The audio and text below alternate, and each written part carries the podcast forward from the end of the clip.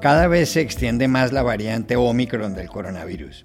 En Sudáfrica, en solo una semana, los contagios se han multiplicado por 28.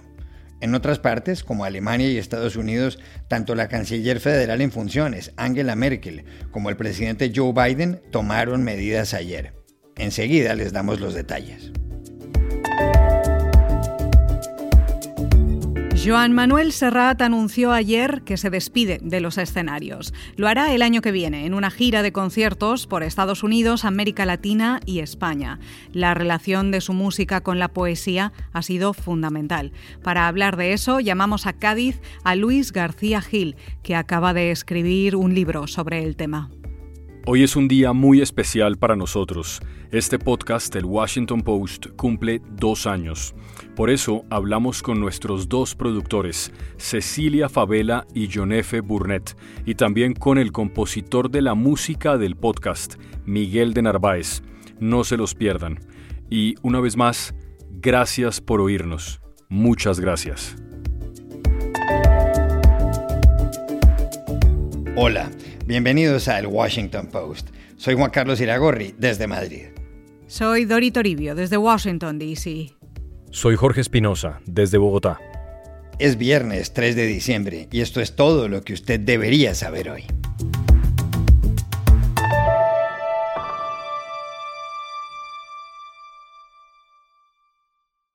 La variante Omicron del coronavirus sigue contagiando. En Sudáfrica, uno de los primeros países donde la semana pasada fue identificada por los científicos, se expande con una rapidez inquietante.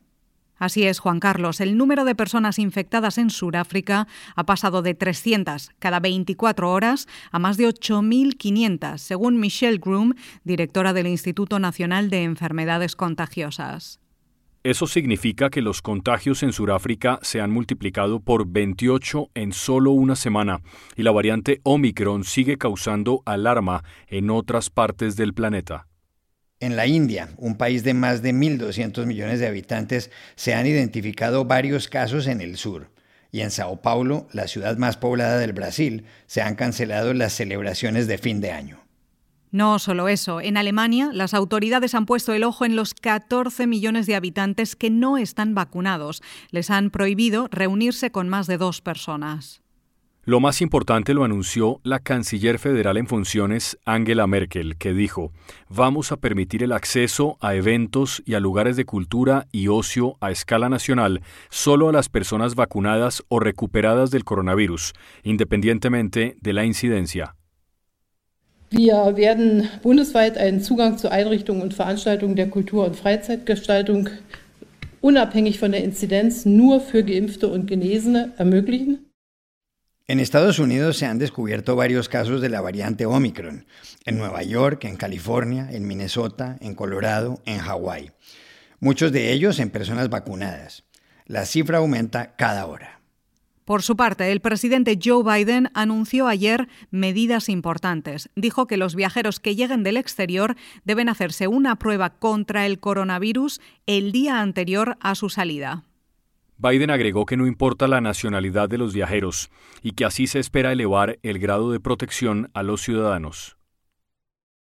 Well, I'm announcing today that all inbound international travelers must test within one day of departure regardless of their vaccination status or nationality.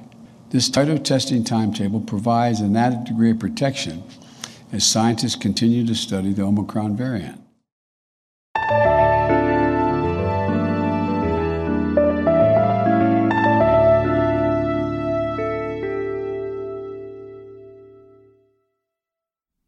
Joan Manuel Serrat, uno de los cantantes y compositores más admirados de los últimos tiempos, anunció ayer su despedida. Lo hará el año que viene, en una gira de conciertos por América y España. Serrat, que nació en el barrio de Poblesec, en Barcelona, hace 77 años, hizo el anuncio en una entrevista que le dio al periodista Juan Cruz, del diario El País de Madrid. El primer adiós será en abril, en el Beacon Theatre de Nueva York. Serrat tocará después en América Latina. En el verano recorrerá España y terminará en Barcelona el 23 de diciembre. Serrat es verdaderamente un mito, autor de canciones como Penélope, Lucía, Cada loco con su tema y Mediterráneo, quizá la más conocida, lleva 65 años cantando y componiendo. En su juventud se opuso a la dictadura de Francisco Franco. Luego criticó los regímenes militares de América Latina. En Chile, Augusto Pinochet le prohibió la entrada en 1988. Vivo en una época gloriosa, en la que lo peor pasó en la infancia y la adolescencia, dijo en el país en alusión a la dictadura. Y añadió, mis hijos no han ido a la guerra y pude ver morir a mis padres. Un aspecto primordial de su vida ha sido la poesía. Por eso llamamos ayer a Cádiz a Luis García Gil, autor de varios libros sobre esta gran figura de la música. Uno, de este año, se titula Serrat y los poetas. La relación de Serrat con la, con la poesía es, es fundamental y, y, viene desde muy temprano.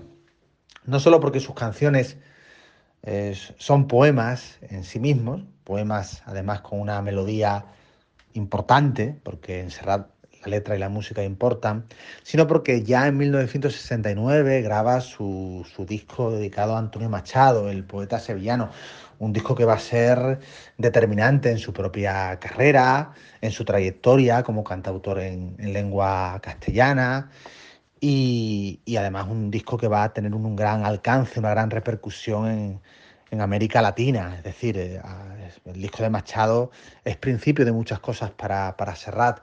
Luego vendrá el disco de Miguel, de Miguel, Hernández en 1972, uno de los mejores discos de Serrat. En todos estos trabajos es importante resaltar cómo Serrat huye del mero recitado de los textos para hacer canciones de los poemas, eh, con estructura melódica, con arreglos osados. Ahí es muy importante la labor que hace Ricardo Miralles o, Frances Burrul como, como arreglistas. Y dentro de esa trayectoria relacionada y vinculada a los poetas, Cabe destacar el disco que dedica el poeta ácrata catalán Joan Salvato a Passeit y luego, por supuesto, el que, el que rubrica ese cuarteto de discos de poetas que es el del sur también existe, dedicado a Mario Benedetti, que tuvo además la particularidad de ser un disco dedicado a un poeta vivo, lo cual permitió a Serrat trabajar mano a mano con el poeta, con el poeta uruguayo. La obra de Serrat dedicada a los poetas, eh, insisto, es fundamental para, para comprenderle y para, y para eh, acercarse discográficamente a la propia importancia que ésta ha tenido a nivel de la música popular.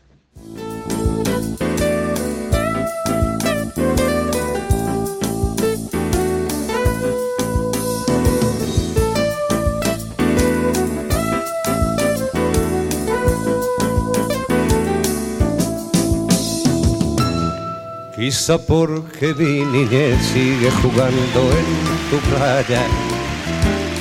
Escondido tras las cañas duerme mi primer amor. Llevo tu luz y tu olor por donde quiera que vaya.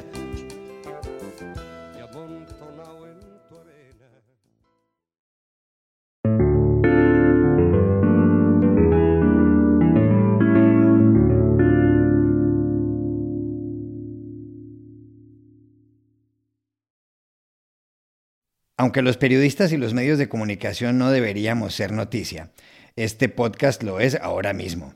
Y lo es porque hoy cumplimos dos años. Dos años del Washington Post, gracias a ustedes que nos oyen, que nos siguen, que nos hacen sugerencias. Para nosotros ha sido y es un honor hacer este podcast, especialmente en esta casa.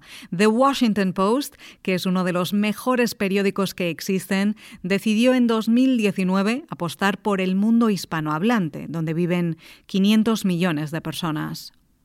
La idea del podcast ha sido tratar de explicarles en cada episodio las tres noticias más importantes de las últimas horas, hacerlo de forma sencilla, como debe ser, y breve, de manera que puedan oírnos mientras se toman un café, mientras salen a caminar o mientras van en el metro. Al año nos oyen ya millones de veces y ese número sigue creciendo. Por eso hoy decidimos llamar a tres personas, tres personas muy importantes para este podcast. La primera de ellas es Cecilia Favela, que ha sido nuestra productora desde el principio. Cecilia es de Hermosillo, en Sonora, en México. Estudió en la Universidad de Suffolk, en Boston, y lleva cuatro años en Washington, D.C. Primero que nada, quiero empezar con el momento en que recibí la llamada, eh, que fue elegida para formar parte de este proyecto como productora del podcast. Fue un momento muy emotivo para mí. Yo estaba en la Freedom Plaza sentada aquí en Washington, D.C. y no sabía si llorar, si gritar. Fue, fue de verdad un momento muy emotivo y, y muy feliz para mí. Y desde ese momento me sentí muy privilegiada de formar parte de este equipo.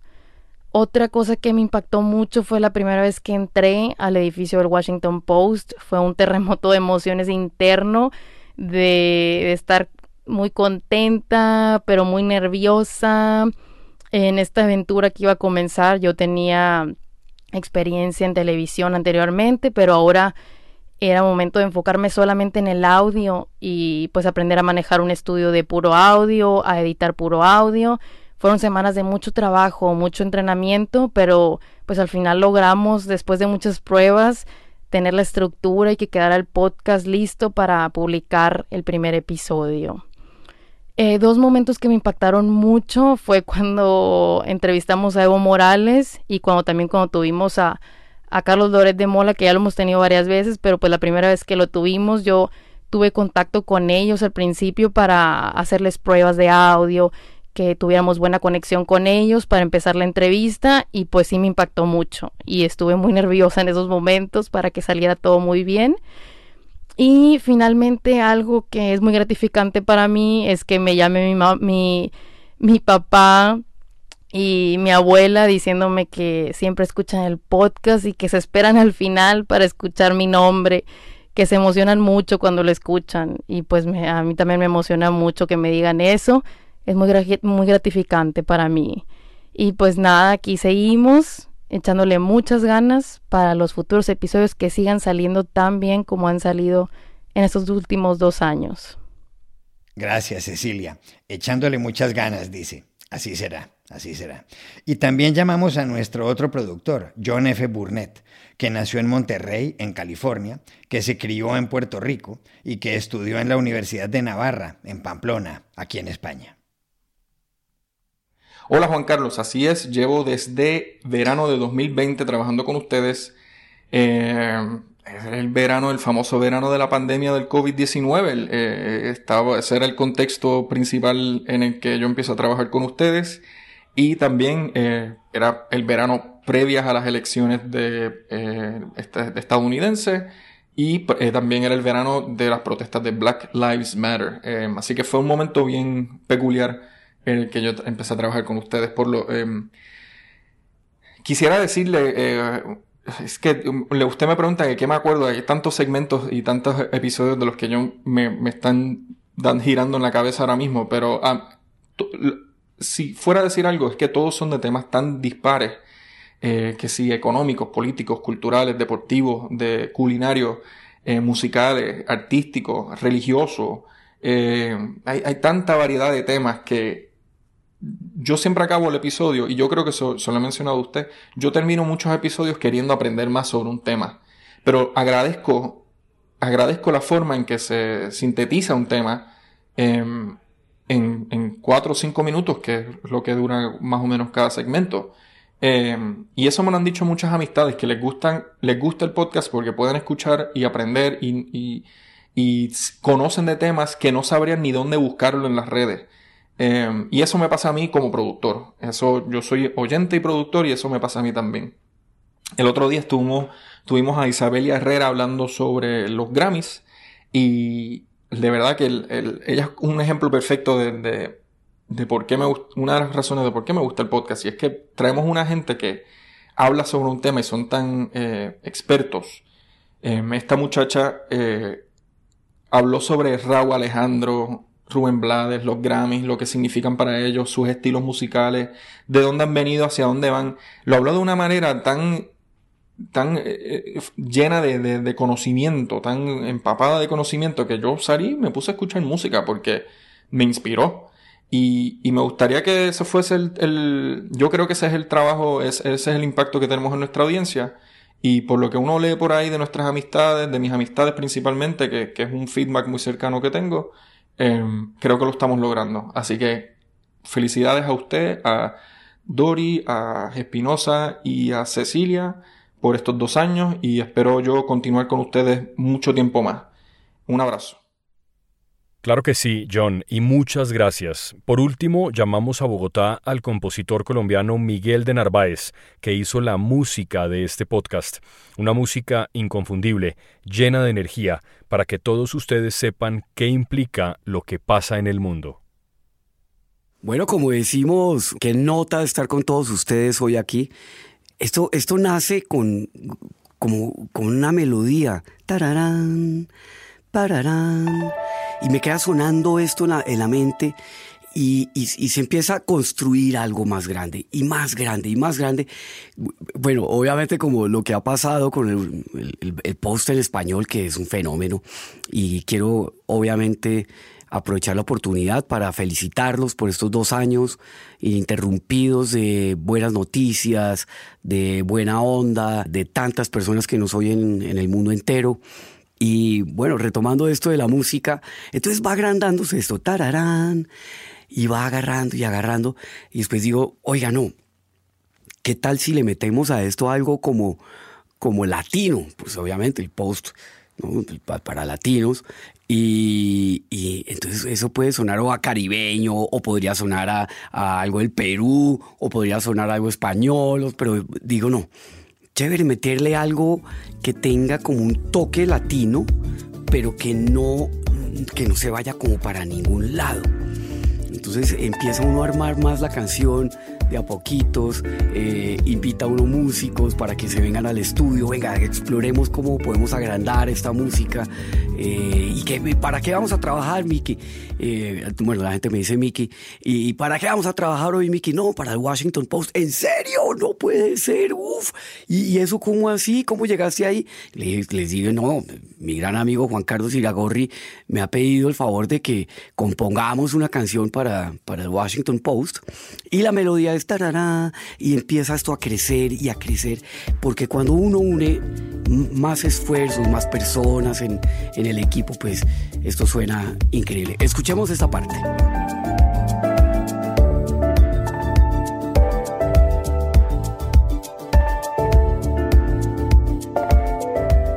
Bueno, yo sé que todos hemos escuchado de a pedacitos la canción, pero cuando uno ya oye la banda sonora completa, que tiene muchas partes y tiene muchos segmentos, porque este es el mundo de los podcasts, el mundo de la experiencia en audífonos, donde eh, estamos en la calle, en el metro, en el auto, en el taxi, donde sea, y, pues que nos oigan bien. Em, quiero ponerles esta, esta partecita, eh, esta cortita.